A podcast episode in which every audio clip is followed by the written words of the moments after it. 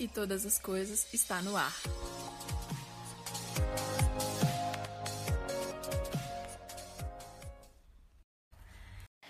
E aí, galera, tudo bem com vocês? Mais um dia estamos aqui, graças a Deus, podemos nos encontrar, nos, não nos ver, mas nos encontrar no sentido de ter um tempo para meditar e realmente aprender aquilo que o Senhor tem para falar conosco. Dia de hoje é um dia que começou abençoado, com um céu maravilhoso, com passarinhos cantando, com a oportunidade de viver.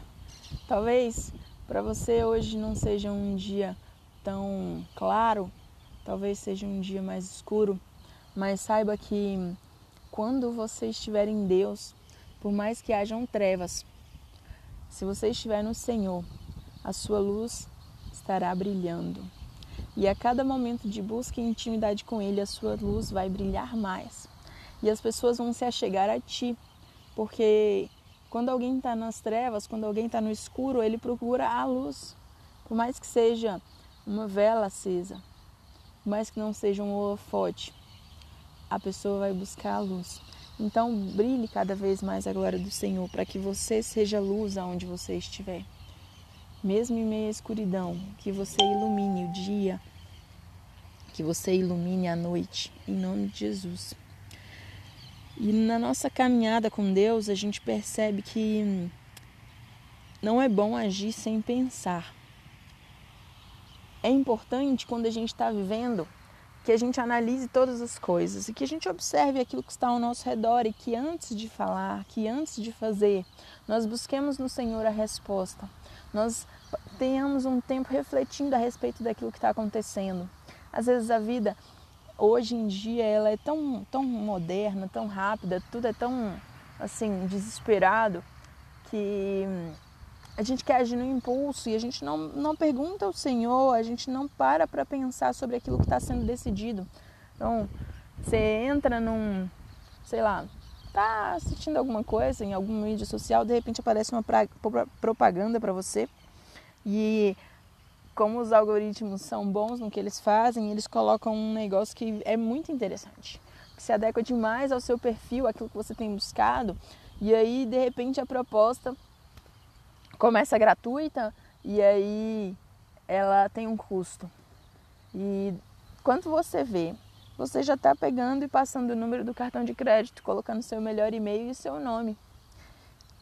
Quando na verdade, quando a gente encontra qualquer oportunidade, a gente tem que observar para ver se ela realmente vale a pena, se ela realmente vai ser usada para bênção, se ela realmente vai ser algo bom para você, para mim. E quando a gente pensa, a gente faz as coisas e a gente costuma não se arrepender daquilo. Por quê? Porque foi feito com tranquilidade. E essa tranquilidade, ela gera paz no nosso coração. Enquanto aquele que se precipita, aquele que sai correndo, ele pode acabar pecando. Ele pode acabar se desviando e encontrando o mal. A tolice, a estupidez, a burrice de uma pessoa perverte o caminho dela. E aí ela acha que é a irritação, ela vem contra o Senhor, ela gosta de culpar alguém. Por quê? Porque quem é que gosta de admitir que errou? Ninguém gosta de admitir que errou. Mas é importante a gente entender que nós não precisamos ficar comprometidos com o erro. Errou? Pede perdão. Se desculpa com quem você errou. Se desculpa com a pessoa que está do seu lado aí, que sofreu as consequências da sua atitude errada ou com você mesmo, porque talvez a consequência tenha vindo sobre você, ou peça perdão para Deus e se aproxime dele novamente. Não se irrite com o Senhor, porque ele não tem culpa. Quem decide somos nós. Ele coloca diante de nós todos os dias o bem e o mal. E ele fala assim: escolhe, pois, o bem, escolhe a bênção, escolhe aquilo que é bom, para que você viva. Não escolhe aquilo que é ruim, não escolhe a maldição, não, porque a maldição é caminho de morte. Talvez não seja morte imediata, mas saiba que é caminho de morte. E quanto a isso, não há dúvidas, não há dúvidas, só certezas. enquanto a gente vai caminhando com o Senhor, a gente percebe que, que as pessoas gostam de adular outros. E aos que são generosos, as pessoas gostam de ficar adulando, porque sabe que essa pessoa pode dar alguma coisa, né? Muitos são amigos daqueles que dão presentes.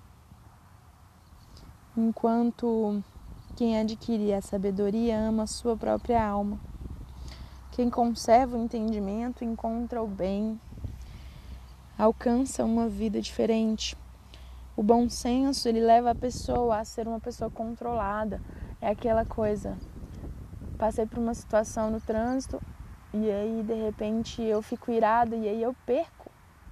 Eu perco o meu equilíbrio, eu perco a minha paz, eu perco e, e quem perde? Quem perde? Só quem perde é você. Porque eu lembro, às vezes a única coisa assim que me tirava do sério facilmente era estar tá no trânsito e de repente alguém fazer alguma coisa que eu não gostava, alguma coisa errada, alguma coisa que me atrapalhava, o risco de bater o carro, o risco de acontecer algum acidente, isso me deixava muito irada e eu tinha que pedir para Deus perdão. Toda vez tinha que pedir para ele misericórdia, porque eu me afastava dele naquele momento. Eu não tinha bom senso.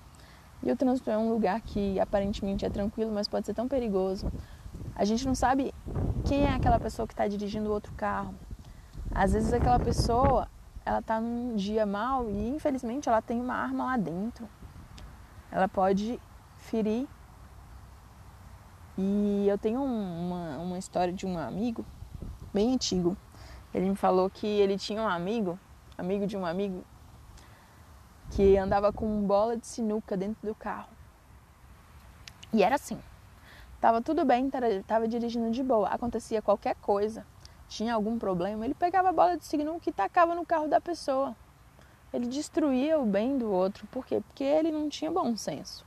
Como que uma pessoa anda uma bola de sinuca e se ele acerta em alguém, uma bola de sinuca é extremamente pesada, com certeza faria um ferimento muito grave. Então, a gente tem que andar com bom senso. E a pessoa com bom senso, a glória dela é perdoar as ofensas. Sabe quando você se alegra quando você perdoa alguém? Quando você deixa alguém aliviado porque você pôde entregar o perdão ou o quanto você fica aliviado porque o perdão você conseguiu dar. É muito diferente quando a gente consegue andar no caminho do perdão. É outra vida. A indignação do rei a indignação daquele que é, ocupa uma posição, um cargo de liderança, é como o rugido de um leão. A gente assusta, fica meio com medo daquilo que vai acontecer, mas a bondade desse mesmo, dessa mesma pessoa, é como um orvalho sobre a grama que vem trazendo alívio, frescor para o lugar. Hoje eu estou sentada num gramado e eu vim caminhando e dava para ver as gotas, as gotas que estavam nas folhas e, e é tão bonito, é tão agradável. Apesar do sol, o clima fica tão fresco, tem o vento e a gente pode ter a oportunidade de desfrutar disso. A casa e os bens, elas vêm como herança dos nossos pais. Mas a esposa sensata, aquela pessoa com quem você resolve compartilhar a sua vida através do casamento, com quem você decide realmente ser um só, ser amigo, irmão, marido e mulher, essa pessoa vem do Senhor. Se essa pessoa vem do Senhor, tá tudo bem. Não fique ansioso porque às vezes você está no seu, na sua caminhada ainda está solteiro, ainda não encontrou essa pessoa que você vai poder dividir sua vida, não encontrou o homem, a mulher da sua vida. Saiba que essa pessoa vem do Senhor. E existe tempo para todas as coisas. E haverá um tempo em que você vai encontrar com ela. E a partir desse tempo, vocês vão viver juntos até até que o Senhor, até o dia que o Senhor levar um dos dois, porque até que a morte os separe. E vai ser bênção. E sabe que você vai passar mais tempo com essa pessoa, provavelmente, do que sem ela na sua vida inteira. Então, não precisa ter pressa. Tenha expectativa em Deus, tenha esperança em Deus. Saiba que você tem que colocar o seu coração e realmente esperar que essa pessoa venha do Senhor.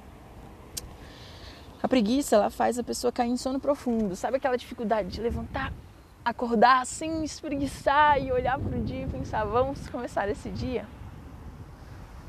Essa dificuldade a preguiça dá. Tem um sono forte que te impede de, de fazer aquilo que você tem para fazer. E essa pessoa, esse que é ocioso, esse que se deixa levar por esses, esses sentimentos carnais, essa, essa questão realmente, essa pessoa ela vai passar fome. Ela tem um destino certo. Passar fome, passar necessidade, passar privações na vida. Por quê? Porque não há esforço, não há trabalho. E quem não trabalha, não se esforça, não encontra o suprimento. Já quem guarda o mandamento, guarda a sua alma. Agora, quem despreza o mandamento, encontra caminhos de morte. Nós podemos ouvir os conselhos e receber a instrução. E sermos sábios.